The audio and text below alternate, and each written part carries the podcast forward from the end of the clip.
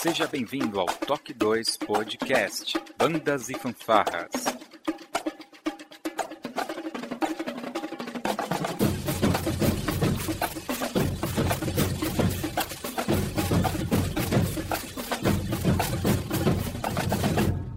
No ritmo da vida, na batida do coração.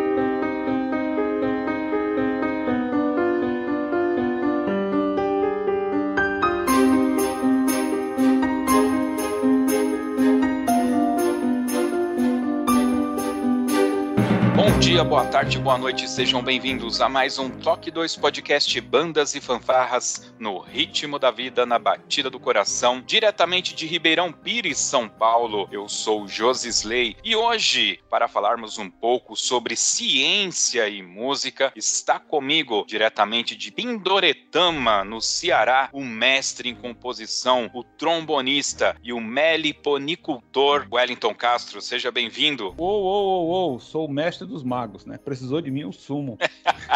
este é o mestre dos magos. Tem um, um funk, cara. É, eu sou o mestre dos magos. Eu sou o mestre dos Muito bem. Mas como a gente aqui não vale nada, né? A gente tem que chamar alguém que seja qualificada para falar sobre esse tema de música e de ciência, diretamente de João Pessoa, na Paraíba, a mestre em educação musical e doutorana, e claro, uma excelente tubista, Iris Vieira. Seja bem-vinda ao Toque 2. Olá, tudo bem, Josley? E o Wellington Castro, é um prazer estar aqui com vocês, falando um pouco sobre música de maneira geral, né? Então, estamos aí. Muito bem, é isso, é com esse time de peso, então, que a gente vai entender um pouco aí de música e ciência logo depois da nossa vírgula sonora.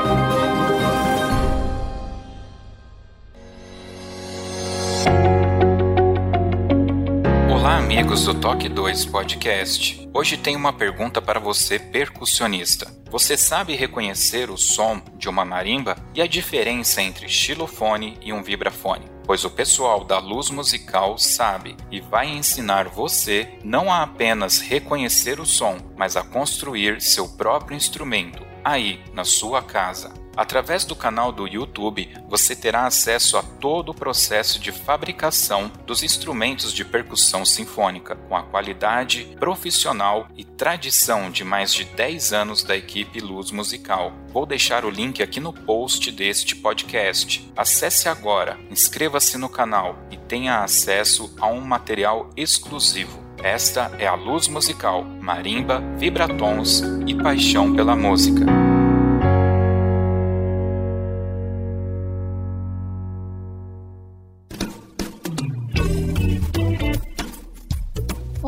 Você está ouvindo o podcast do Toque 2 Bandas e Fanfarras, do site toque2.com.br. Para entrar em contato conosco, você pode acessar as nossas redes sociais através do nosso site, ou então pelo e-mail contato@toque2.com.br.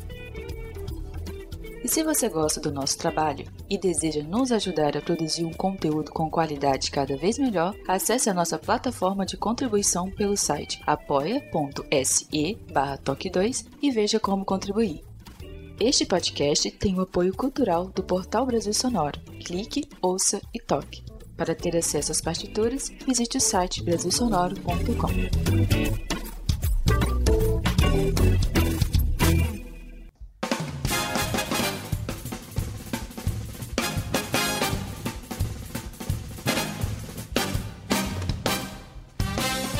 Bem, meus queridos. Eu quero já chegar o balde, quero fazer uma pergunta que eu acho que é evidente, tá aqui na nossa cara. O que é ciência? Então, ciência, né, é um, eu gosto de imaginar como um conglomerado de conhecimentos que advém de uma prática sistemática. Você, é, você observa um determinado fenômeno, e eu estou falando fenômeno, é um fenômeno de qualquer natureza, pode ser um fenômeno físico, biológico, social, né? Então, você observa um fenômeno, você registra essa observação, a partir daí você tenta reproduzir isso e aí daí também surge outras coisas que você vai fazendo, hipóteses, teorias sobre aquilo. E a partir de todo esse conhecimento sobre aquele determinado fenômeno, você pode é, desenvolver coisas. Então você pode usar aquilo a seu favor, é, produzir um outro conhecimento a partir desse. Então ciência é tudo isso. É um conglomerado de conhecimento sobre um determinado fenômeno que advém de uma prática temática de, de observação, de registro, que pode ser reproduzido por outras pessoas, né? E pode ser verificado, né? Tudo que foi registrado. E a partir daí você pode desenvolver coisas. Então ciência é tudo isso. Iris, eu entendo que nem sempre essa forma sistemática de fazer as coisas esteve presente na nossa vida, né? Como que era esse antes? Como que a gente pode dar uma nomenclatura para o que existe antes desse termo ciência? Ou até em que momento que a ciência passa a ser relevante para a gente? Então, assim, trazendo mais aqui para o Brasil, a nossa realidade e para a parte musical, né? Todos nós sabemos que mesmo a, a ciência já existindo com mais profundidade em outros países, países, o Brasil viveu um bom tempo, né, na cultura do ensino musical de forma empírica, uma forma que é pela escuta mesmo, né? É o tocar de ouvido, é tocar sem método. Muitas pessoas passaram muito tempo em bandas não sabiam nem o que é um método. E eu ainda arrisco que ainda hoje existem. Existem lugares que as pessoas, mesmo que os mestres sa saibam que existem os métodos sistematizados, eles é, ainda optam para é, ensinar da forma que aprendeu. Tem essa coisa, né? Ensina da forma que aprendeu, que é mais prático ou seja, o tocar de ouvido, porque é uma forma também de aprendizado. A gente sabe disso, que é bem importante e relevante, né, que desenvolve outras habilidades e que nós passamos por esse processo. E quando a gente descobre que existe método, existe ciência, existe um conhecimento que foi estudado, que foi pesquisado e que você é capaz de fazer, você se sente inserido no universo, né, tendo a visão de que a música é universal. Então, assim, é muito mágico isso, essa junção, ou seja, essa forma de aprendizado que a gente é a forma empírica, que a gente aprende na rua, com as pessoas, na escuta, na observação. Tem aquela parte do talento, aquelas pessoas que já vêm com a desenvoltura. A ciência, eu, eu acho assim incrível, porque tira esse rótulo que música é só para quem tem talento. Então a ciência vem para contribuir com isso. A música é para todos, porque foi estudado, foi sistematizado. Então existe um mapa, existe um segmento, um método para que as pessoas possam seguir. Então assim, não desmerecendo da forma inicial, como a gente aprendeu, tocar de ouvido, ó, toca assim, faça assim, sem ter nenhum aprofundamento, né? chega aqui, pega um instrumento, sopra, não pensa em respiração, não sabe o que é o, o, físico, uma postura. Então é mais a parte musical. Então, assim, esse processo de transição, né? A gente vê que o Brasil está avançando, muito com isso, com esse processo de inserir, né? as pessoas estão buscando mais a universidade, as pessoas, os mestres estão buscando mais se ter, tomar parte exatamente o que está acontecendo da evolução. E isso nós temos um atributo através da tecnologia, né? A internet está aí, facilitou muito isso porque até então, eu mesmo por experiência própria, eu vim ter acesso a ter um método de tuba, por exemplo, assim, eu acho que já tinha 15 anos tocando, porque a tuba, para o seu instrumento muito jovem, né, os materiais demoraram mais a chegar, porque tubistas demoraram a ter acesso a esse conhecimento. Já trombone, trompete, esse, esses métodos chegaram mais cedo, tanto que eu comecei com o método de trompete, né? E, e a gente sabe que, que, porque a metodologia, ela acaba se passando, né, por todos os instrumentos, a base, a essência, os fundamentos, a gente lia na clave de sol, mas assim, tinha aquele padrão de uniformidade, de como seguir uma ideia de uma metodologia sistematizada, visando exatamente uma evolução para que você possa tocar um instrumento de maneira sem, sem ser aquela coisa só física, né? Porque no, no passado, nesse sistema de você só tocar de ouvido, sem ter um conhecimento de como tocar, de pensar nos fundamentos, existia muito uma coisa física, né? Tanto que quando as pessoas dizem assim, para tocar o instrumento metal, trompete, tuba, qualquer outro, tem que ter força, né? Tem que ter força e fôlego para soprar com força física. Então tinha muito essa mentalidade. Então existe esse paradigma aí, né? Existe esse ato aí entre uma coisa e outra que hoje a gente vê uma ascensão nesse segmento, né? Que ainda falta muito o que fazer, mas existe esse, essa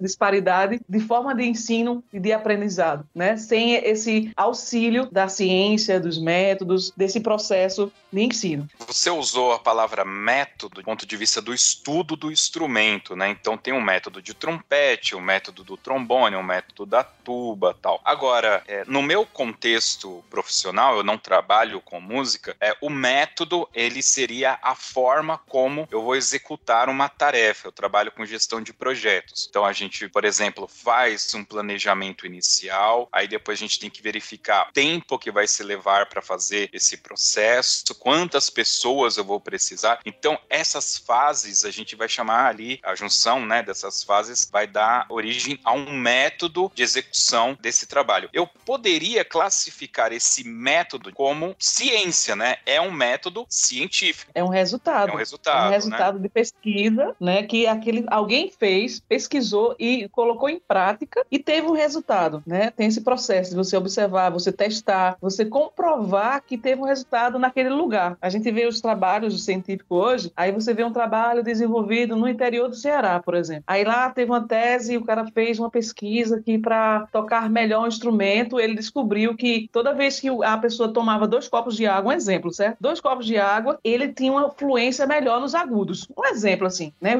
A ciência serve para isso. E aqui na Paraíba, ninguém nunca ouviu falar nisso. Aí, poxa, desenvolveram uma pesquisa lá que é comprovado que é dessa forma. Então, isso aí já é um resultado. Então, eu vou tentar fazer isso aqui também, beber dois copos d'água, porque eu vou tocar na aguda melhor. Então, assim, isso é a grandiosidade da, da, pesquisa, da ciência, né? É um facilitador e também nos mostra a realidade do, das coisas, né? Nos tira a venda dos olhos e nos dá, assim, possibilidades, assim, diversas, né? De criação, né? De possibilidade. Assim, aquela coisa engessado. Ah, tem que ser desse jeito. Não, deu certo no Ceará, mas vai dar certo aqui? Aqui na Paraíba, como é que é o clima? As pessoas como são? Será que o corpo se comporta do mesmo jeito que se comporta no Ceará ou em outro país? Então, a ciência serve para isso, para a gente observar, enxergar, identificar e trazer esses benefícios para a gente, né? Então, é mágico demais. É um universo que eu creio que todas as pessoas que começam a se emergir nesse universo ficam encantadas, porque a visão abre demais. Eu acho uma, uma curiosidade, assim, já tô 21 anos na música, né? Hoje foi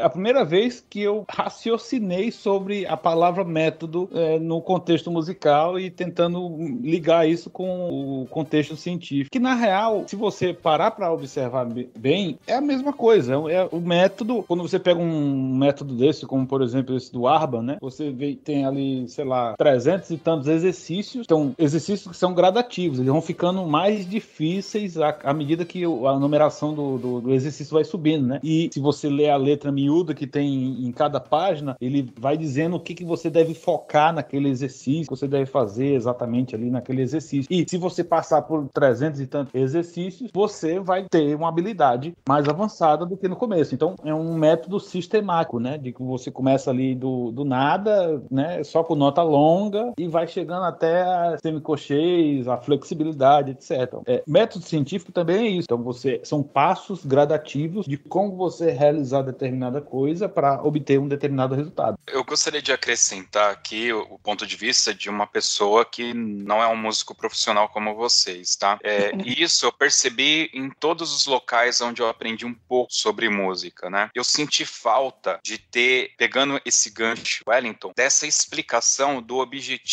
do exercício para o aluno, sabe? E eu vou exemplificar. No começo do ano eu fui atrás, consegui um método Arbans e eu fui pesquisar porque eu queria fazer aquela abelhinha, né? Uau, uau, uau, uau, que o pessoal faz, né? Para aqui na primeira posição e. Flexibilidade. Flexibilidade e tal. Aí fui assistir um monte de vídeo no YouTube, tal, tal, tal, tal. Falei, não, deve ter um método e tal. E aí no Arbans eu achei fantástico porque ele coloca uma série de notas né, em duas alturas em mínimas, depois em semínimas, depois em cocheia, depois que alteras de três notas, depois ele coloca em semicolcheias, né? Para que você vá criando essa flexibilidade. Então são as mesmas notas e ele vai ali sem alterar a velocidade do exercício, ele vai mexendo nas figuras musicais, né? É, não sei, tá, pessoal? Não, não, me julguem se esse não é, é o melhor exercício para isso, mas o fato é, o método minimamente me passou claramente essa noção. Olha, cara, estuda primeiro assim e vai acelerando para que você consiga atingir esse objetivo. E isso estava ali, talvez pela maturidade, né, da idade mesmo, eu pude constatar isso, mas eu sentia muita falta de eventualmente um professor falar: olha, você quer tocar aqui na região aguda? Estude isso. Você quer tocar mais na região grave? Estude mais dessa forma. É, porque não necessariamente porque naquela música que você vai executar tem uma parte aguda, quer dizer que você tem que estudar somente a parte aguda daquela música. Entendeu o que eu quero dizer? Existem exercícios que vão proporcionar a você a capacitação de executar notas agudas e, obviamente, espera-se que você execute aquelas também, entendeu? Então é a questão do método aplicado aí. E eu pegando o gancho, né, carona no, seu comentário, isso acabou acontecendo comigo esse ano, cara. Eu acabei visualizando isso aí também. E, e fazendo um comentário aqui é, bem é, geek, né? bem nerd, é, se você assistiu Doutor Estranho, né? Doutor Estranho, ele, ele pega um livro X aí, ele pega a joia do, do tempo, resgata aquela página que tinha sido arrancada e ele traduz aquilo ali, enfim, lê e, etc. E, e vai seguindo ali. E quando aqueles companheiros dele lá do santo lá encontram com ele, eles perguntam como é que você aprendeu todos os passos gradativos para ter esse conhecimento. Então, é mais ou menos isso aqui. Você quer tirar agudo, existe toda uma série de exercícios gradativos até você chegar lá. Você pode é, saltear esses exercícios é errado, né? Você é interessante você pegar cada passo gradativo desse até chegar de fato naquilo que você está pretendendo. Então, tudo de método de música é assim, né? Você tem um objetivo final ali, mas, mas tem uma série, são vários degraus que você vai subindo até alcançar de fato aquele conhecimento.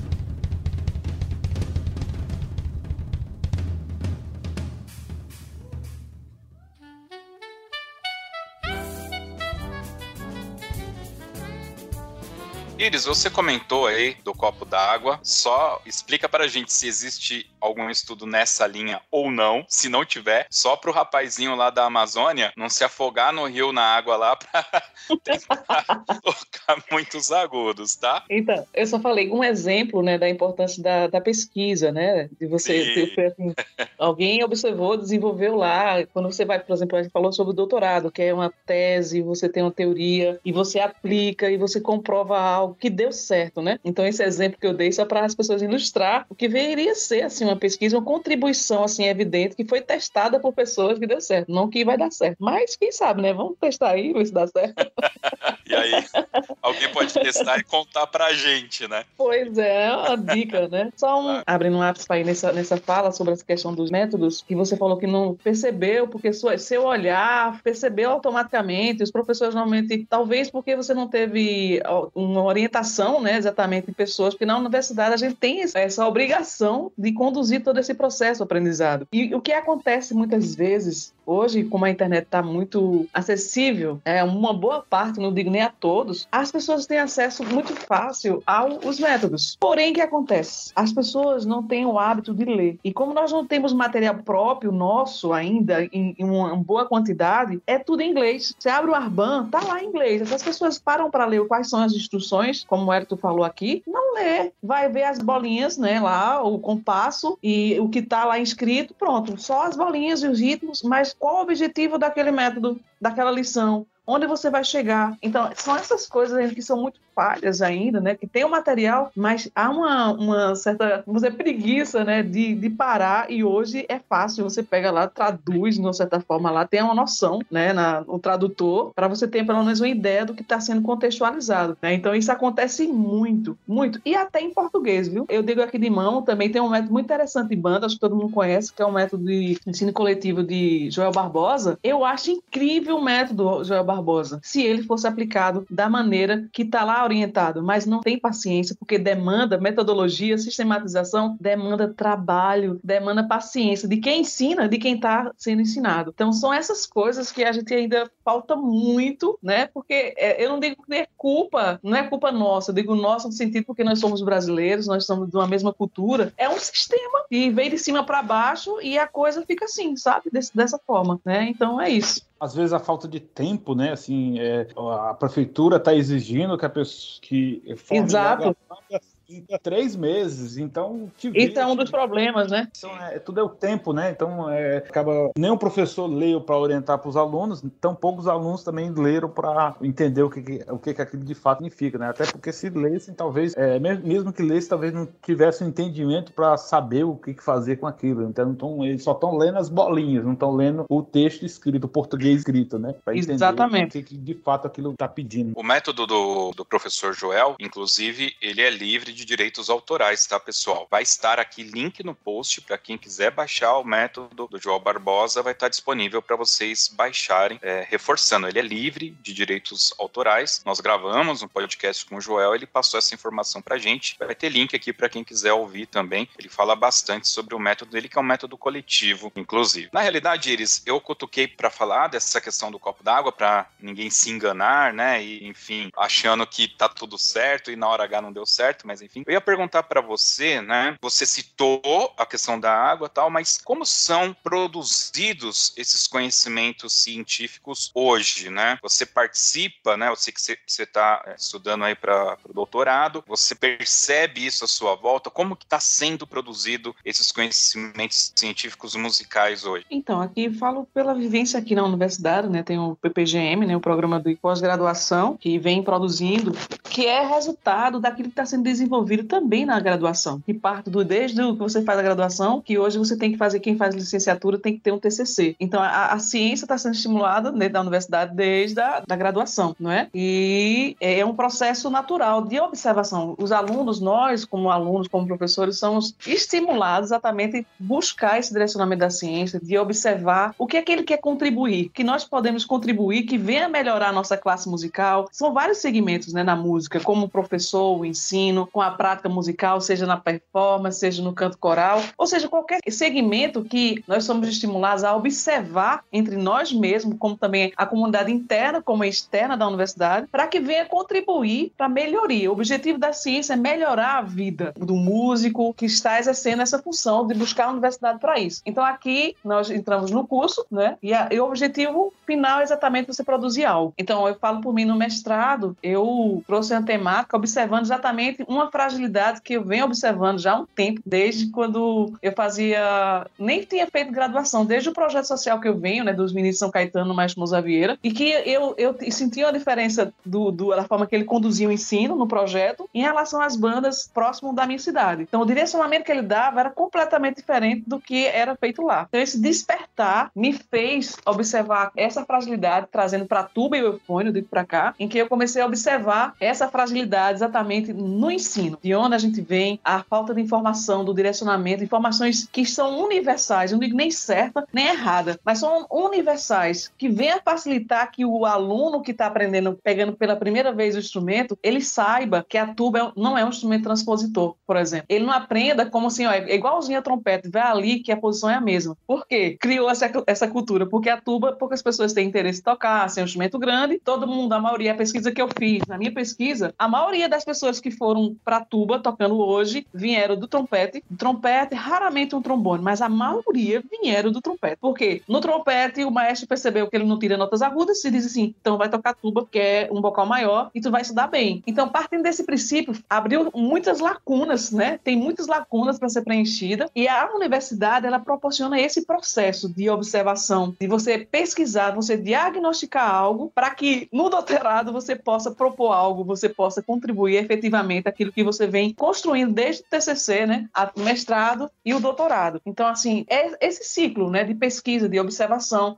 de inquietação, né, que a gente é estimulado a isso e normalmente os professores eles orientam a gente escrever porque é árduo, é um processo árduo essa questão da pesquisa, é um universo muito é você e você, você se isola do mundo, é você e os livros e as suas ideias, né, e de outras pessoas também. Então, os professores, uma dica que eu digo para quem está ouvindo aí, se tiver interesse em se enveredar, né, nesse universo da pesquisa, é ser curioso desde então. Aquilo que desperta curiosidade, o porquê das coisas, vai nesse segmento, aquilo que vale, que você acha interessante. Porque se você vai fazer uma pesquisa que você foi alguém que disse que era para você fazer, você vai sofrer muito, porque é árduo. E hoje a pesquisa mudou completamente. Eu fiz, terminei o ano passado, hoje eu estou na, na, na, disciplina do doutorado. Gente, o mundo mudou, a pandemia mudou o conceito das coisas. Pessoas que tinham direcionamento de pesquisa, que era mais assim, presencial, então tudo que atrai hoje é que é o que envolve a tecnologia, é o que está no ápice da coisa. Você desenvolver o software, você desenvolver essa coisa para trazer para a música, que é a nossa fragilidade também. Então, assim, a universidade, ela traz essa, esse despertar para a gente, esse caminho de você querer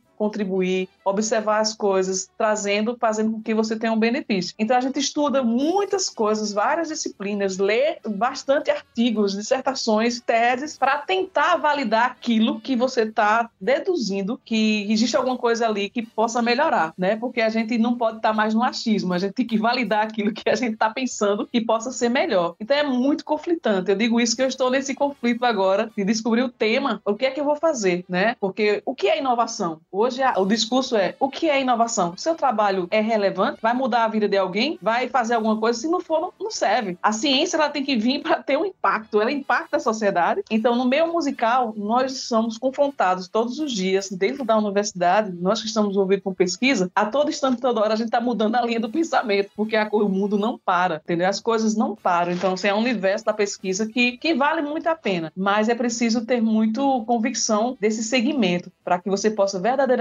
não ser só escrever qualquer coisa para ter uma titulação, né? Então, vale, é importante esse contexto. Então, a gente, aqui nós, é, nós temos um, um centro de pesquisa, assim, muito relevante, assim, né? Os professores são renomados que estão à frente desse processo, como Luiz Ricardo, lá da educação musical, que escreve muito, que identifica as problemáticas dentro da universidade, né? o ensino colonial que é predominante dentro da universidade, que precisa ser mudado isso. Nós somos um país colonizado que deixou a gente registrado que a música que tem validade dentro da universidade é a música erudita e isso precisa acabar, né? Isso precisa acabar. Nós temos nossa autonomia, nós temos nossa música e ela precisa estar dentro da universidade, né? Quando você cita que dentro das universidades somente a música clássica parece ter valor, né? Você falando isso, a minha leitura hum, me parece lúcida. Para mim, falo isso pro Fabiano sempre. Você, o Wellington e o próprio Fabiano estão num dos locais do Brasil onde a produção musical é de uma qualidade incrível, incrível mesmo. Nós podemos pegar um breve exemplo aí da Spock Frevo, que o Fabiano vive falando, né? Os frevos são algo, eu não sei se já são,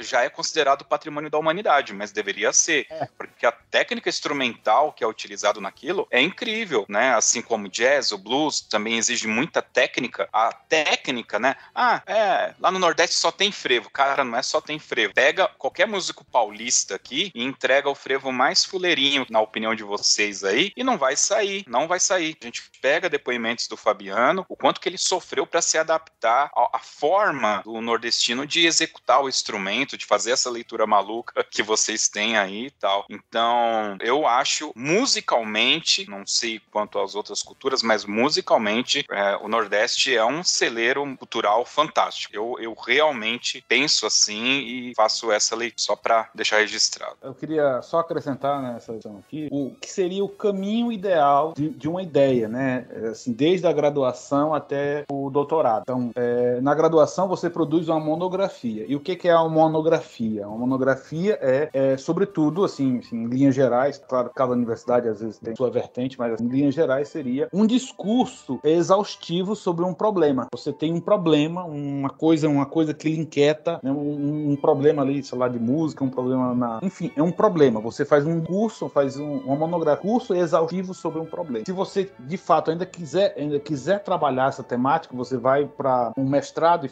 e vai no final produzir uma dissertação. Mas os capítulos da sua dissertação podem virar artigos em congressos científicos. Né? É, no Brasil, vários congressos, inclusive congressos de música. Então, você é, pega capítulos daquela dissertação que você está produzindo e capítulos viram artigos em congresso. E depois da dissertação feita e já apresentada e aprovada, você pode pegar uma parte toda daquela, da, daquela dissertação e transformar em um artigo sem maior, mais expandido, né? Onde você tá, onde você vai até expor uma hipótese de como resolver aquele problema. E na, no doutorado você produz uma tese. A tese é uma teoria de como resolver aquele problema, uma teoria que é corroborada por várias hipóteses, né? Você vai resolver de fato aquele problema. Então você começa com uma monografia que é um discurso exaustivo sobre um problema, depois vai para o mestrado e faz uma dissertação e partes dessa dissertação vão virar artigos em congressos científicos e a dissertação, o capítulo todo dela pode virar no final um artigo científico maior expandido. E é, no doutorado você faz uma tese tese, uma teoria para resolver esse problema, ou uma teoria que vai amenizar, enfim, isso. Então, esse seria, digamos assim, um percurso natural, o, o ideal de como você tratar, né, sua vida acadêmica, da graduação até um doutorado. Claro, isso não é uma regra você fazer isso, mas isso seria, digamos assim, o caminho ideal, né? A minha monografia foi sobre uma coisa, minha dissertação já foi sobre outra, né? Talvez meu doutorado seja, seja sobre outra coisa, mas é, seria interessante que eu pegasse um mesmo problema e fosse ali, cando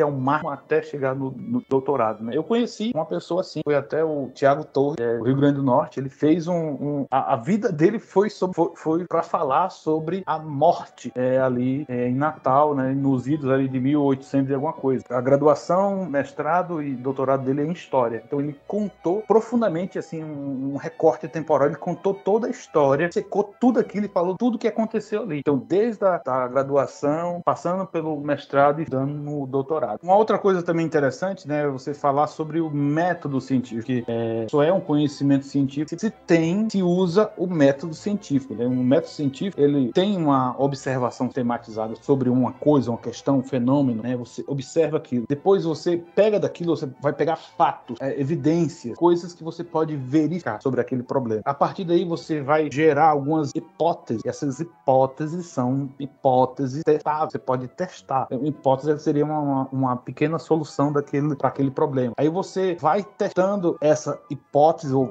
essas várias hipóteses e de fato aquilo ali vira quando você tem um agrupamento de várias hipóteses, você aquilo vira uma teoria científica. E essa teoria científica, ela tem implicações. Você vai testando tudo isso. Tu, tudo isso que eu estou falando são coisas que são testáveis. E, e, o testável em ciência é uma coisa muito louca. É a, quando é falseável quando você consegue, quando você tenta é, derrubar aquilo ali. Você pode é, testar se aquilo é válido, se você consegue derrubar aquilo. Se você conseguir derrubar, pronto, aquela teoria morreu. Mas se você não consegue derrubar aquilo, aquilo permanece. E esse é o método científico. Então, só é um conhecimento científico quando você tem isso, quando você tem o método científico e você tem coisas que você pode testar em laboratório. Então, tem uma fala super interessante do aquele filósofo Pondé, ele fala: Deus, por exemplo, Deus não é uma variável que você pode testar. Então, é, por isso isso que religião, né, e eu digo até mais teologia, é uma coisa que é complicado de você é, colocar ali dentro da ciência, porque uh, o, acho que o centro ali, que é Deus, é, é uma coisa que não dá para você testar em laboratório. Então, se você não tá, dá para testar, então. Ufologia.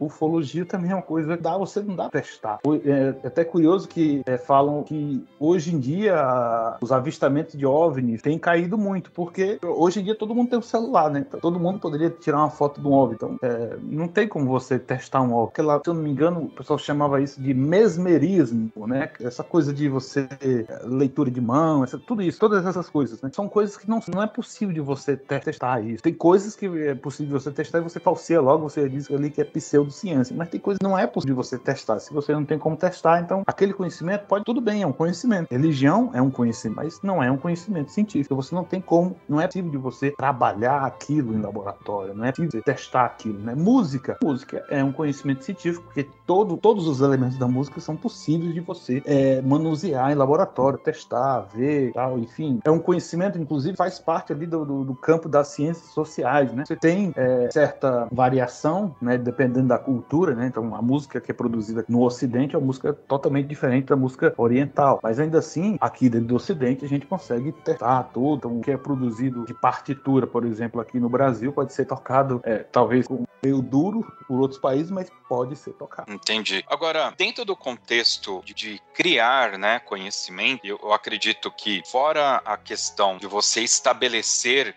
questões, Vou dar um exemplo simples, um exemplo bem simples. O que é a música? A arte de manifestar os sentimentos através do som. Alguém definiu isso, tá? Isso é o que é a música. Dentro disso, a gente pode falar sobre sentimentos que envolvem a música, etc. Mas música, é, tirando um pouco até do próprio sentimento, alguém foi lá e escreveu que música é isso daí, tá? É, então eu entendo que isso é estabelecer. Hoje, eu entendo que o que é ensinado na academia para um músico iniciante é o que está estabelecido. Quando a gente vai para um mestrado, doutorado, eu já vejo uma questão mais de busca de um novo conhecimento, subir o patamar desse conhecimento. Né? Mas é importante entender que você vai subir, vai produzir um novo conhecimento, mas a partir de outros elementos que já existem. Então, toda dissertação, toda tese tem um, um um, um, capítulo lá ao final, que é a bibliografia, só falando. Eu li isso, eu li aquilo,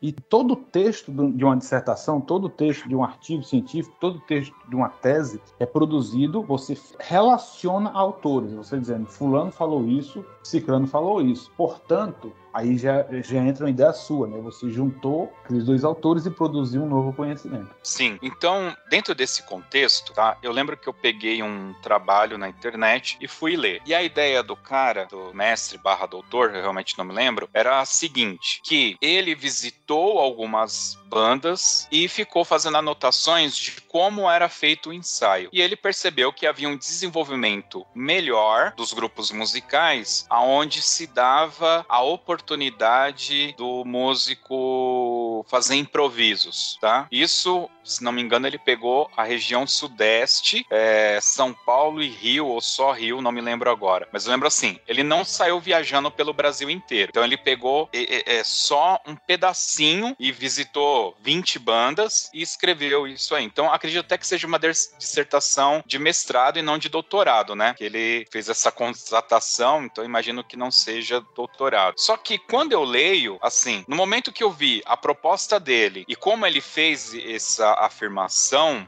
aspas, eu já discordei com ele no, na terceira página, né? Porque o meu sentimento é outro. E isso só pela observação, né? Sem um método. Como que a academia vê esse tipo de contradição? Eu posso dizer que não concordo com ele e apresentar a minha tese em cima daquilo, do que ele está colocando? Isso faz parte do jogo da ciência, você fazer isso. Você chama um autor que falou uma determinada coisa você, e você mostra que ele estava errado por X, por Y, por Z. Você mostra a, sua visão sobre aquilo. Isso faz parte totalmente do jogo científico. Isso quando você abre é, esses artigos científicos, você, você vai ver muito sobre isso, assim, gente que está relacionando autores e às vezes ela está discordando deles. Não é muito bem visto, assim, os professores até orientam você não fazer muito isso, mas é você faz isso também. É uma, é uma possibilidade. Mas sim, eu preciso é, explicar uma coisa que é interessante aqui. Existem três principais ramos da ciência. Você tem as ciências exatas, que o nome já diz tudo, é exato, é preciso. Você tem as ciências naturais, e você tem as ciências sociais. Assim, são os três ramos assim principais, né? Então, nas ciências exatas, você tem a matemática. Um mais um é igual a dois. Não há espaço para você discutir se isso é diferente, né? Um mais um é igual a dois. Ponto. Nas ciências naturais, a gente tem, por exemplo, a biologia, né? Então, você, Josley, se eu, se eu fosse doar meu rim para você, talvez não daria certo mesmo talvez você sendo do, um sangue O positivo, porque tem inúmeros fatores. E aí entra uma coisa que é super interessante nesses três ramos, né? Na ciência exata, você tem uma porcentagem ali de imprecisão muito pequena, quase zero. Nas ciências naturais, você já tem um, um grau de imprecisão maior. Então, a, essa vacina, por exemplo, você tem vários tipos de vacina hoje, né? Então, ainda assim, essa vacina, ela imuniza 90% das pessoas. Tem 10% ali, esse 10% são pessoas que, que é complicado, né? Então, por exemplo, aqui no Brasil, existe 40 pessoas que têm o fator RH nulo. Isso aí é uma imprecisão que não dá para você calcular cientificamente. Né? Você vê que tem uma pessoa que tem o fator RH nulo, tem o fator RH positivo, fator RH negativo, e tem alguém com fator RH nulo. Uma vida não é igual a outra. Então, você testa com 100 pessoas, dessas 100, 10 ali não deu certo. É uma coisa que dentro das ciências naturais já é algo esperado, porque você tem ali um fator de imprecisão maior. E claro, você tenta trabalhar dentro daquela área das ciências naturais, né? Estou falando aqui de biologia, é, geografia e, tal, e aí já entra outras coisas, mas você tenta trabalhar sempre pra, para que essa imprecisão seja a menor possível, mas ainda assim você sabe que vai ter uma imprecisão. Nas ciências sociais, você tem uma coisa que é, é do humano. Por mais que você tenha dois gêmeos, duas pessoas que são biologicamente iguais, essas pessoas podem não pensar igual, podem pensar diferente. Então, cada região, cada agrupamento ali tem a sua cultura própria. Aqui, até falando no Brasil, dimensões continentais. É, por mais que eu more geograficamente próximo da Íris, existem coisas muito próprias do Ceará que não são próprias da Paraíba. em Pernambuco, né? Então, coisas que próprias de cada estado, de cada região ainda. E se a gente pegar, comparar nossa região Nordeste com você, São Paulo, a gente tem coisas que você vai dizer, ah, não entendi nada. Porque são coisas muito próprias da cultura do Nordeste que são estranhas à cultura dos sulistas. Então, nas ciências sociais, o fator de imprecisão é muito grande. É tanto é que quando você assim tem estudos de filosofia da ciência que às vezes até bugam quando falam de ciências sociais, de ciências humanas, porque o grau de imprecisão é muito maior. Então, você fez uma coisa aí, sei lá, para São Paulo, não significa, dentro das ciências sociais, que vai dar certo para o Ceará. Não significa que vai dar certo para Portugal não significa que vai dar certo lá para Estocolmo, porque existe o fator cultura, existe o fator comportamento humano que é muito próprio daí e serve para aí. E aí, nas pesquisas científicas das ciências sociais, as pessoas fazem muito recortes. Você faz um recorte. Então, fulano ele, ele fez um recorte baseado em uma regra dele, que certamente está explicada na, na, na dissertação dele. Então, ele fez um recorte de 20 bandas daquela região. O que ele fez funciona para aquela região. Não significa que funciona para a sua. A relevância daquele trabalho para você é que você vai ver como é que ele aplicou o método dele, como é que ele viu aquilo e se há alguma proximidade dos dados dele para uma pesquisa em outra região. Então, é, em ciências sociais, você tem um fator de imprecisão muito grande, porque o comportamento humano varia de pessoa para pessoa. Então, você tem que sempre trabalhar para que esse grau de imprecisão seja o menor possível, mas inevitavelmente você vai ter esse grau de imprecisão. E você tem que trabalhar com recortes. Aquele recorte funciona para aquele lugar, para aquele lugar específico, aquele contexto específico.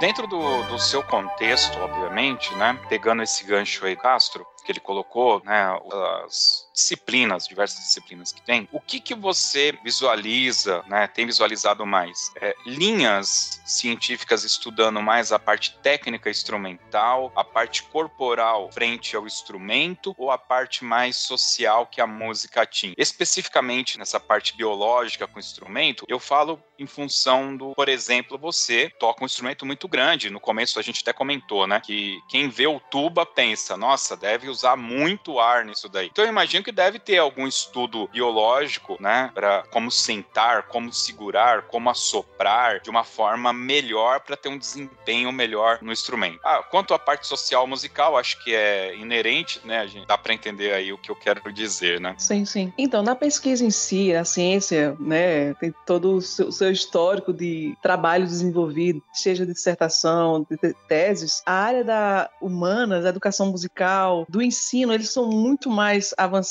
do que na área de performance. Porque a, a maioria das pessoas de performance, professores só querem tocar. A gente quer tocar, quer que o músico quer tocar. E hoje existe uma, uma crescente, né? Até pela o aumento da quantidade de cursos que vem sendo oferecido na Universidade de Curso Superior e, e mestrado e doutorado, as pessoas hoje, os professores, estão tem, tá tendo uma tendência a pesquisar mais sobre a performance, né, do instrumento, mais voltada para o ensino, mais voltada para análise de peça, de composição. Nesse contexto que você falou sobre o físico, há pouco ainda sobre isso. Pelo menos o que eu tenho visto é essa parte de, de fisiológica, física, de postura, está muito inserido dentro do ensino, dos fundamentos do instrumento. Ela é, é inserida. É, quais são os fundamentos para você tocar melhor, para você tocar tuba de maneira que você vai ter um desenvolvimento eficaz. Aí vem nos fundamentos, escalas, nota longa, respiração, postura, ela entra com uma pincelada assim lá dentro de um todo, certo? Não se tem um trabalho assim, são poucos trabalhos. A maioria dos trabalhos ainda continua sendo na área da educação musical, sobre o ensino, sobre as problemáticas sociais. É uma evidência muito grande, porque antes da música vem exatamente o ser humano. Então, por que, que ele não consegue aprender? Então, há uma busca muito grande nesse contexto, desde a sua formação social, dos espaços que ele vem. Então, assim, a maioria dos trabalhos está voltado nesse contexto contexto, para que o aluno possa desenvolver melhor, para que o professor tenha uma melhor didática. E nesse universo da performance vem crescendo, tem uma crescente, mas ainda é muito pouco. Eu digo assim, na minha pesquisa na área de tubo eufônio, só existem nove trabalhos até então no Brasil de, de mestrado e um doutorado que é de dedos, Fernando Dedos. Tem pessoas fazendo doutorado agora, não em performance, porque não existe no Brasil nenhum curso de tuba nem de eufônio, especificamente para mestrado e doutorado, acaba que a gente vai se migrando para essa outra linha da educação musical, né? Trazendo nossos contextos. E é pouco demais, tá entendendo? Então, assim, é um processo que eu vejo que tá tendo uma ascensão, mas assim, tá devagar, mas tá indo, né? Até porque hoje nós estamos discutindo mais sobre isso. Veja, nós estamos aqui hoje falando sobre uma temática tão relevante, né, para esse crescimento, para esse estímulo, estimular novos pesquisadores. Então, assim, isso é muito importante, mas ainda, ainda há um celeiro imenso que precisa ser realmente investigado e abordado, trazendo questões que venham tirar esses rótulos que instrumento grande é só para quem é forte, é gordo, para quem tem força. Não, em que a, a, técnica também, ela, as pessoas têm preconceito com a técnica, né? A, a, gente vê um discurso muito grande no interior, nas bandas, que, ah, existe uma confusão dessa palavra que é técnica também. A mesma coisa que é ciência. A técnica na cabeça das pessoas não é música. É quando você pega um método e você abre e vai fazer aquelas lições quadradas que diz assim, né? Aquelas coisinhas quadradas. E, e eu vejo que a técnica ela vem para facilitar o seu fazer musical. O problema é que aquelas bolinhas pretas que estão lá, ela apenas é um, um, um condutor de ideias. Se você não tiver uma orientação fora daquilo ali, desse processo, você não vai conseguir fazer música. Eu sempre digo, música a gente faz com os métodos, tem que fazer música. Você dá uma nota longa, você tem que fazer música. A expressão, o que é música, como você falou nesse instante, né? O que é música para você? Ela é muito mais ampla, esse, esse significado que diz, né? A arte de combinar os sons e tal. Isso é, é não representa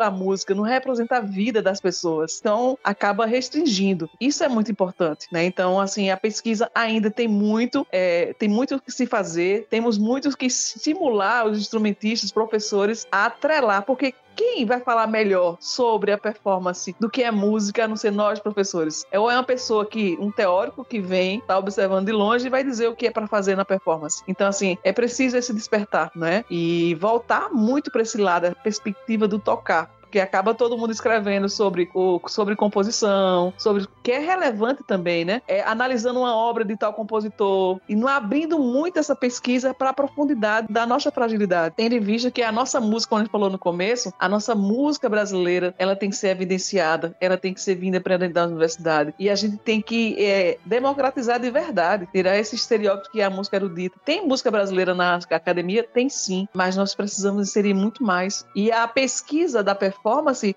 a música só vai ter uma valorização se nós pesquisarmos sobre isso. Se a gente inserir, começar, porque vai validar, não adianta só ficar falando, tem que validar o que, aquilo que está sendo observado, né? Porque o achismo não tem, como você falou assim, aí eu discordei de cara do, do rapaz lá.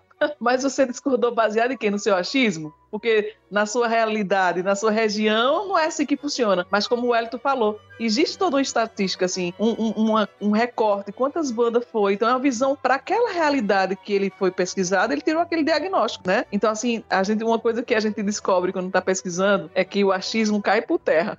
cai por terra, você comprova em quem? Você está discordando de quem? Né? Então, é. assim, é, é, algo que a gente murcha a orelha e diz, poxa vida, eu não sei de nada, então vamos pesquisar também, vamos pesquisar. Então, de fato, há muito que se fazer, entendeu? Nesse segmento de performance, de físico, como você bem falou. Legal, legal. É, eu só queria acrescentar, não sei se já assistiram aquele podcast lá do Flow, né? Quando a Gabriela Prioli vai falar com o Monark, né? Que ela, ela fica. E cadê os dados? Cadê os dados? Isso é, é o jogo científico, é isso. Você tem que, para discordar de alguém, você tem que apresentar dados. Você, você tem que saber falar sobre isso, né? Não é só, não é só discordar porque discordei, porque ele é feio. Não, você tem que apresentar dados. É, quando a gente vive um contexto, me corrijam, por favor. Nós somos músicos de bandas, fanfarras, orquestras. Nós três aqui tocamos um instrumento de sopro, que não tem palavras, né? A gente tem que passar a emoção através de um som que a pessoa depois pode assobiar, mas ela não vai cantarolar é,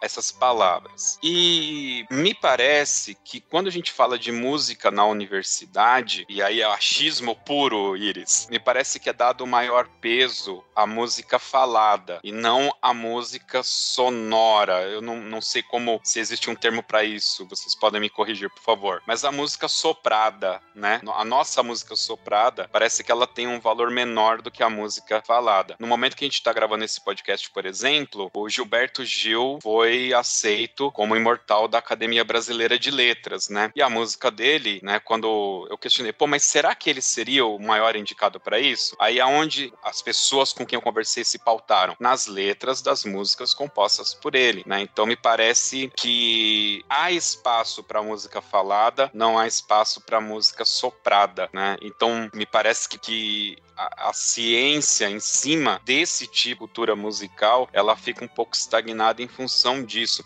Até porque não é fomentado orquestras, bandas e fanfarras como a gente sabe que em outros países é fomentado, né? Vocês enxergam isso como alguma verdade? Já houve algum estudo sobre isso? Deixa eu só acrescentar um, um explicar, na verdade não acrescentar, explicar algumas coisas. Eu acho que eu já falei isso em algum podcast existe a música e existe o poema.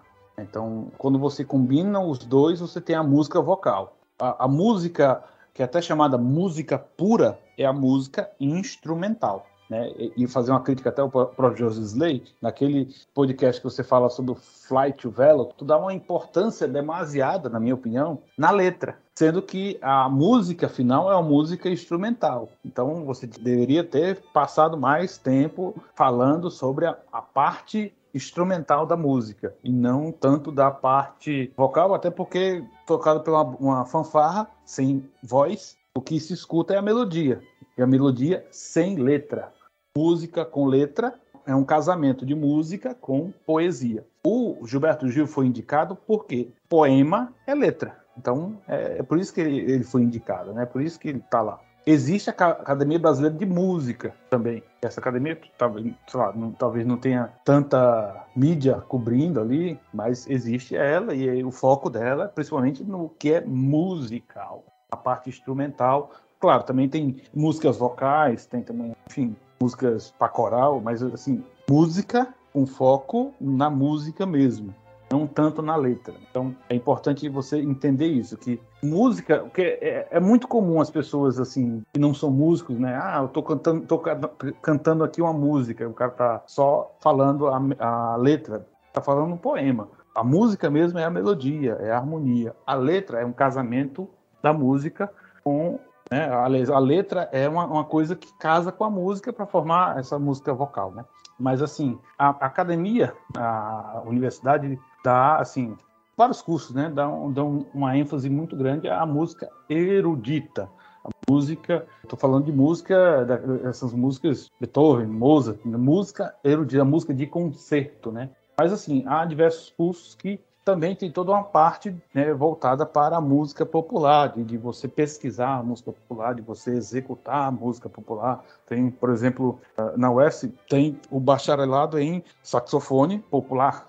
Então tem isso, né? Tem é, alguns cursos que tem o bacharelado em instrumento popular. Então o foco acaba sendo a cultura popular e, claro, a cultura popular do Brasil. Mas se você, por exemplo, faz só um curso de trombone, tá? um curso assim, geralmente você vai ver mais coisas da música erudita. Se o professor tiver uma sensibilidade assim e também colocar coisas da música popular, show, né? Mas assim, geralmente ele, eles colocam mais coisas da música erudita. Então a academia, no geral, quase todos os cursos têm um foco mais especial, digamos assim, para os cursos para a música erudita. Né? A música popular ganha em alguns cursos, mas enfim. Então, nessa questão que você perguntou, né, sobre o espaço que a música instrumental tem, né, na sociedade, de fato, é, é uma fragilidade que existe, é uma questão cultural, né? As universidades, por exemplo, aqui o centro é um polo grandioso investido na música da performance. Não é, não é a música falada, como se fala, ou canto coral. Não, aqui o departamento é um departamento voltado para música instrumental, né? Porém, em termos de espaço na sociedade, é, o que é que faz mais sucesso, né? Exatamente essa música falada, os cantores, a banda tá ali atrás tocando, como o Elton falou, tem a melodia, mas as pessoas, é o que chega às pessoas imediato, né? A, a, a verbalização é, é muito... Entendem, né? É o que elas entendem. Exatamente. Então, assim, você parar e entender uma música só instrumental, como você falou aí, ficar escutando, é preciso desenvolver a cultura e a acessibilidade das pessoas para isso. As pessoas precisam ouvir mais bandas na rua, as pessoas precisam ouvir mais orquestras para poder é, valorizar. E de fato não se tem o um mercado. Existe uma discussão hoje dentro da, da, universidade sobre esse fato. Até o professor falou assim: a pergunta é que na pesquisa a gente fica buscando problemas e questões, né, para ser discutida. Então, se você parar para analisar, faça uma pergunta, um, uma pesquisa que ele fez. Todos os, a maioria dos alunos que saíram, uma porcentagem X dos alunos que concluíram o curso superior, vamos dizer aqui na Universidade da Paraíba, é, por exemplo, é, bacharelado em eufônio, em, em, saxofone, violino, qualquer, qualquer segmento, né? Qualquer naipe. Quando eles terminam o curso, eles vão viver daquela música que ele aprendeu, seja erudita, eles estão fazendo o quê? Então, assim, pensando nesse formato que está ultrapassado dentro das universidades, que foca em uma música que ele não vai viver. E qual a função da universidade na sociedade? Hoje, tem na nossa sociedade Brasil, é disponibilizar democraticamente possibilidade que cada pessoa se sinta inserido e vivenciar a música que ele vai viver dela. Olha, você músico X de, é, de jazz, você músico de vou ser professor. E ele possa descobrir dentro da universidade todas essas habilidades que ele vai sobreviver. E a maioria das pessoas que são formadas, principalmente o pessoal de corda, é mais difícil ainda que é, para tocar em orquestra. Quantas orquestras existem numa capital, né? Então é uma demanda muito grande de pessoas sendo formadas para tocar violino, violoncelo, contrabaixo. E o espaço onde é que tá? Uma tuba em orquestra, no máximo duas. Banda sinfônica, quatro no máximo. Quantos espaço tem? Então, assim, isso é uma grita muito grande que está acontecendo hoje, uma discussão muito forte né, em relação a isso, para é, essa discussão do colonialismo, essa desconstrução do decolonialismo, do colonialismo, como diz a história, como a gente vai transformar isso para exatamente a música instrumental, essa música sonora, ela venha ter seu espaço. Porque a partir do momento que a gente insere as pessoas, a sociedade, né, em vários segmentos, culturalmente, a, a gente ter a valorização do país em relação a isso, sobre a música instrumental, a gente vai ter uma evidência, ou seja, trazer o instrumento para frente do palco, não ficar só acompanhando as pessoas, em, em que a, é, a maior parte das bandas, quem ganha dinheiro exatamente são os grupos populares, as bandas que estão ali, tem alguém cantando e alguém que está tocando, apenas um mero músico que está acompanhando. É dignamente, é digno sim um trabalho maravilhoso que aquela pessoa faz, mas de fato, culturalmente, nós não temos essa questão. Se você vê um músico tocando em um, em um metrô, aqui, dificilmente as pessoas têm essa cultura de ir lá e contribuir com ele, a música instrumental. Agora bota um grupo ali tocando, alguém dançando, quase sem roupa, vai estar tá ali a galera aplaudindo, parando para aplaudir. Então, assim, de fato, precisa-se muito fazer, a universidade precisa ser reformulada urgentemente para que as pessoas se sintam inseridas lá. Que ela entra na universidade e ela não se sinta frustrada porque não consegue atingir uns objetivos dentro da universidade com essa a música colonizada, a música ocidental, né, que é impregnada dentro da universidade e por quê? Porque a cultura de onde eles vêm vem de onde? banda. É um choque. Minha pesquisa foi sobre isso. A inserção dessas pessoas dentro da universidade, se elas se sentem incluídas ou não. Porque é impactante, gente. O ensino que você teve lá, você desenvolveu musicalidade, agilidade por algumas coisas. Mas quando você vem para a universidade, você vem tratar a música pura, sonora, o som, a afinação, a maneira suave de tocar, fraseado, dinâmica, articulação, conceitos, fundamentos que não são desenvolvidos lá no princípio. Que o problema do nosso do Brasil em termos de ciência que a gente tem discutido aqui aqui é que é culpa nossa? Não. A ciência, a pesquisa não deveria ser um privilégio só dentro da universidade, não. Desde a extensão, era para ser desde lá na escola. Hoje já existem algumas escolas particulares, sem ser música, né? Trazendo mais para a vida o ensino regular, que estimula as pessoas, a criança já a ver o que é ciência, a entender das coisas, a pesquisar, a pensar. O discurso não é aquele, aquele discurso pronto que você vai lá e é só decorar. Quem descobriu o Brasil? O que é isso? O que é aquilo? Não. Estimula a criatividade. Então, assim, é preciso. O, o problema do Brasil nesse sentido, ciência em termos geral, geral, viu? Tô falando, tô fugindo, saindo da música um pouco, tá lá no início da, do, da formação, para mudar essa realidade do Brasil e a ciência ser considerada importante por muitos, por que é rejeitada a ciência? Porque o professor não é valorizado? Porque as universidades são discriminadas, não acham importância a pesquisa, a ciência? Por quê? Porque a cultura, as pessoas não receberam essa orientação. Então as pessoas mesmo não sentem valor. Ninguém quer saber quem foi que criou a, a lâmpada porque acende e apaga rapidinho. Alguém estudou alguém debruçou, alguém pesquisou, alguém foi lá, mas as pessoas é tão fácil aprender a acender e apagar a luz, pronto. Não tá nem aí pro resto das coisas. Então, assim, de fato, é, há uma discussão muito grande na universidade, eu digo de, é, particularmente aqui na Paraíba, que eu vejo as discussões intensamente, mas vejo em termos de Brasil, essa mudança de paradigma, sabe? De olhar para a universidade com de maneira que possa as pessoas sentir assim, eu vou fazer o maracatu, eu quero estudar maracatu, vou estudar percussão, para aprender o maracatu e desenvolver aqui fora, porque eu não vou entrar na universidade, a primeira coisa que acontece um percussionista, ele vai ter que aprender a é, percussão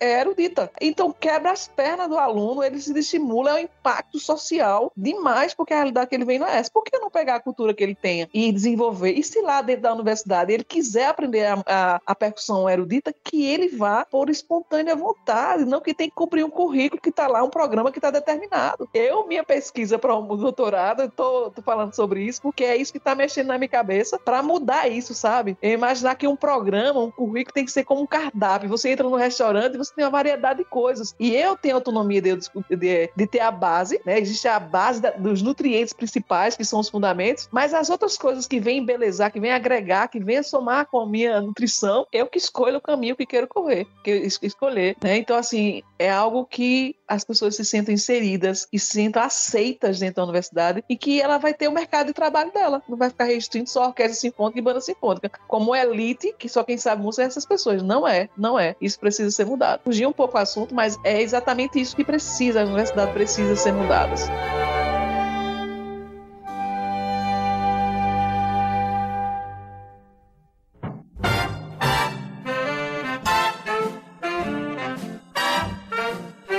Bom, eu acho que além de falar um pouco sobre o que é ciência, falar um pouco sobre como essa ciência da música é vista dentro das universidades, linhas de pesquisa que eventualmente estão ocorrendo ou que podem ocorrer e oportunidades até. Eu acho que a gente também é, conseguiu falar um pouco sobre essas fragilidades que a gente também encontra. Eu acho que sim, Iris, isso está dentro do contexto sem nenhum problema. Pessoal, a gente está falando já faz algum tempo aqui. A gente sabe que esse não é um podcast definitivo sobre esse tema, né? Eu gostaria muito que numa próxima oportunidade a gente falasse mais sobre isso, mas percebendo mudanças e percebendo quanto o Brasil tem evoluído nessa questão de pesquisa. Eu vou abrir agora aqui a oportunidade para que vocês façam as suas conclusões finais aí desse bate-papo que a gente teve até aqui. E aí vocês podem aproveitar, inclusive, e inserir algo mais, eventualmente, que a gente acabou não entrando aqui no contexto.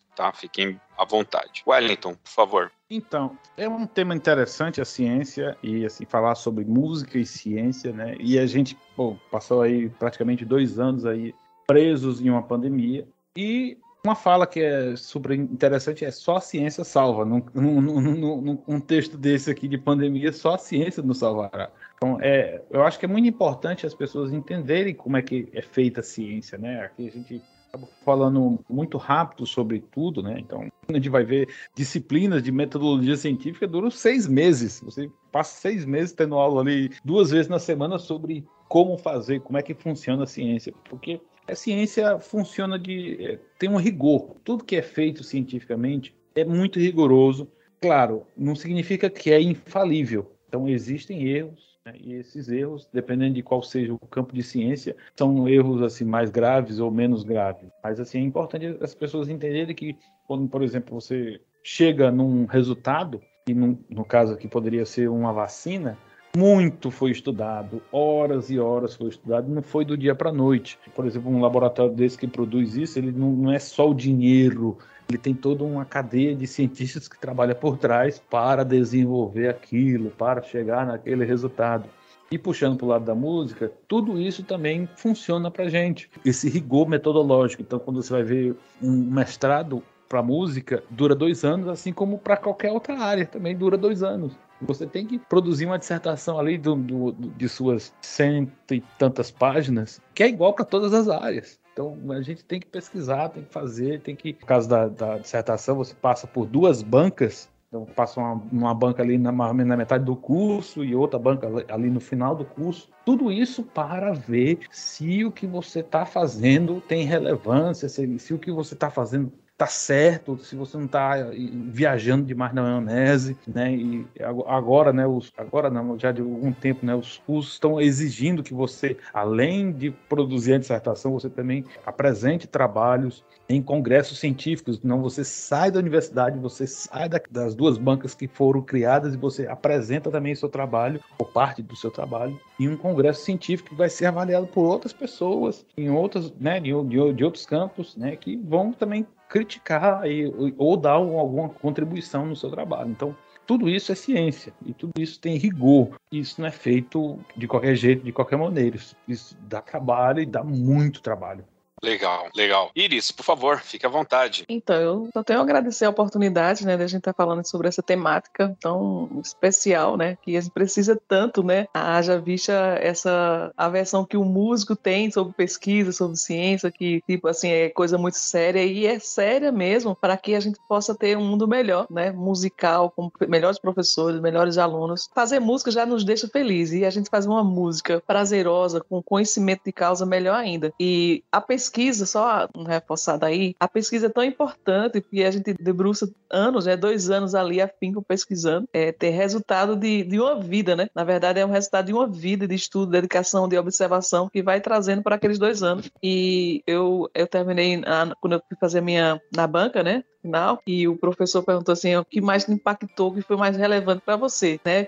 A transformação desse curso, do que você pesquisou e eu, a, a pessoa, a primeira a ser beneficiada foi eu mesmo, porque eu cresci demais, assim, o meu olhar quanto o meu ensino, como o meu pensar, a minha condução, aquele achismo de muita coisa que eu achava só de achismo caiu por terra e eu vi o quanto é, a gente começa a ter um olhar de investigação científico mesmo, assim, né, de cientista, ver que, poxa vida, como é importante a gente se observar porque a partir do momento que você observa a, o fenômeno estudado, você também está se analisando, você está sendo investigado também, né? Então, assim, todo mundo sai ganhando, todo mundo sai ganhando com a pesquisa. E eu digo assim, alguém que está ouvindo, que quiser seguir esse, esse universo, se sente um curioso, criativo, então, assim, busca desde então. É agora, né? Quando chegar na universidade que você tem que ser um cientista pesquisador. É você ler os trabalhos existentes, artigos, e de uma linha que você acha interessante, que precisa contribuir, porque quando você chegar na universidade, não vai ser tão impactante, porque nós sofremos com isso. A gente não está habituado a isso. A gente está habituado a tocar, tocar, tocar, tocar, tocar, reproduzir, na verdade, aquilo que é colocado para gente, né? Então, assim, isso é muito importante. Eu agradeço desde já a oportunidade. Prazer conhecer o Hélito também. E eu acho que, é como ele falou, isso é apenas um momento aqui que a gente está discutindo sobre música, mas há muito que se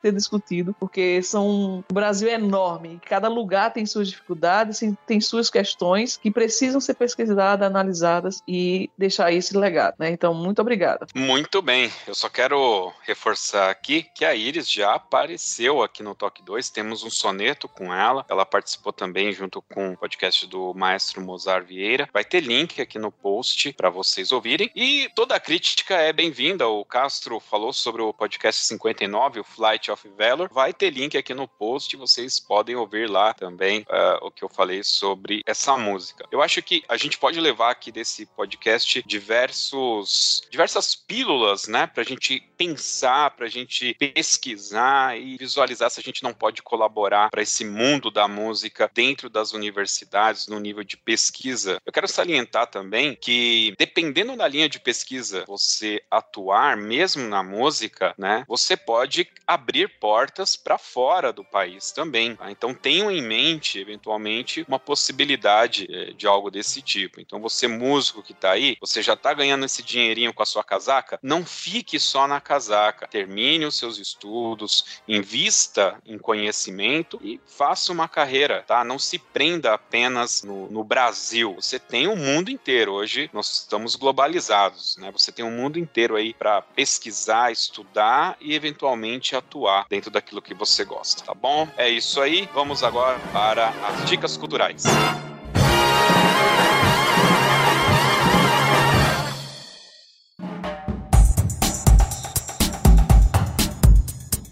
Muito bem, meus queridos. Dica cultural é aquele momento que os participantes aqui do podcast traz uma dica de um livro, de um filme, de uma série, de um, um sabor de pizza. Pode vale aí qualquer coisa, enfim. E hoje nós vamos começar com Wellington Castro. Qual a sua dica?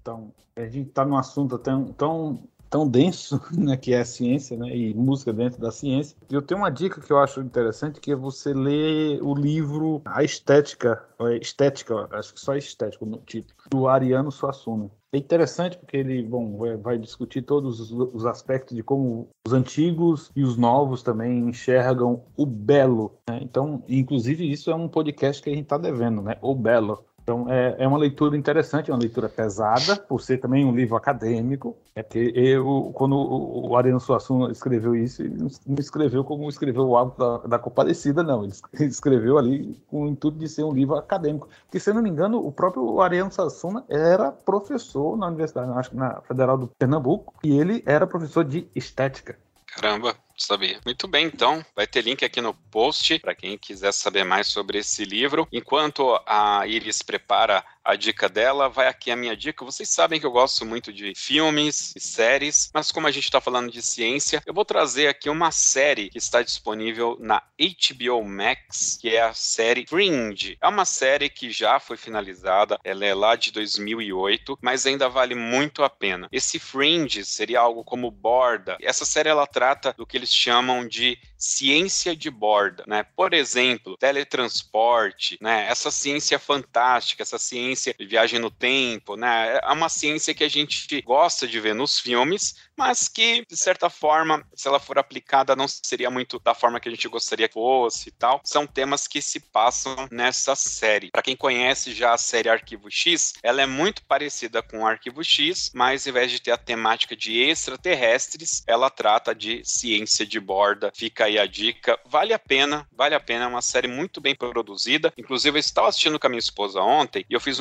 comentário com ela que é o seguinte: o compositor da trilha sonora dessa série série é o Michael Giacchino, que é o cara do Incríveis e o novo Star Trek e tal. E essa foi praticamente uma das últimas séries que tem um tema musical todo composto, né, para cada cena. Então, dependendo da cena, tem uma música ali orquestral por trás, né? É diferente, por exemplo, de Game of Thrones, que você vai ter ali o tema de abertura muito forte e reconhecível, mas é aquilo. Nessa não. A trilha, ela acompanha, é muito bacana. Fringe é a minha dica cultural. Iris Vieira, com você agora. Então, é, já que nós estamos falando né, dessa temática e uma forma de esclarecer mais, eu acho que as pessoas que estão escutando e mergulhar nesse universo, entender como funciona, como está a música hoje dentro das universidades, né, a ciência sendo desenvolvida, eu sugiro o link né, do professor na, no YouTube, né, um link da página dele que é Luiz Ricardo Silva Queiroz, é um grande pesquisador né? Que ele fala sobre por que os cursos de música não mudam no Brasil. E nessa página dele tem vários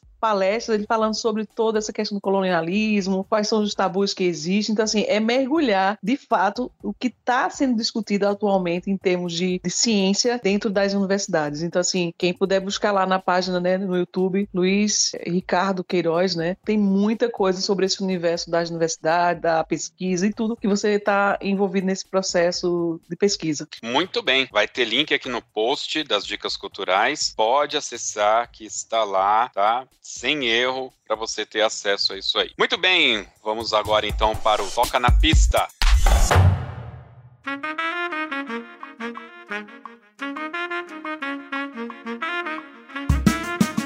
Toca na pista é aquele momento que nosso convidado vai escolher uma música para a gente escutar aqui no final. Mas é óbvio que não pode ser qualquer música. Tem que ser aquela música do coração, a música que tem um sentimento, né? Música, a arte de manifestar os sentimentos através do som, Iris. Qual a música você escolhe e por quê? Então, eu já, já participei desse programa, já escolhi uma música, hoje eu vou dizer outra, né? Que são várias músicas que tocam o coração da gente. E eu no, outro eu falei sobre Corcovado, no Itojobim, é né, uma música que me remete coisas assim bem interessantes sobre a música. E outra música é o Trenzinho Caipira de Vila Lobos. Puxa, que da hora. É uma música que me diz muito, representa muito de onde eu vim, né, dos Mini São Caetano, e é uma trilha sonora que dá aquele sentido de prosseguir, sabe? Entrar naquele trem e ir para frente. Vamos avante, conseguindo realizar nossos sonhos e sempre me remete tudo de bom para mim. Poxa, se não me engano, essa música ela toca muito no filme filme, não toca? Que você parece que eu vejo até o Mozart regendo. tem também, tem também.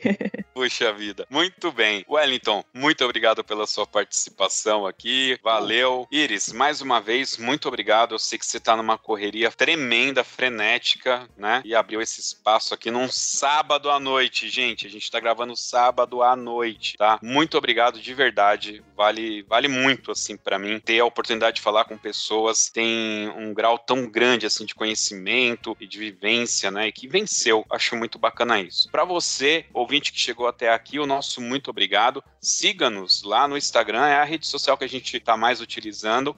E para você ouvir esse e outros podcasts do Toque 2, basta acessar o nosso site toque2.com.br. É isso e até o próximo Toque 2. Valeu!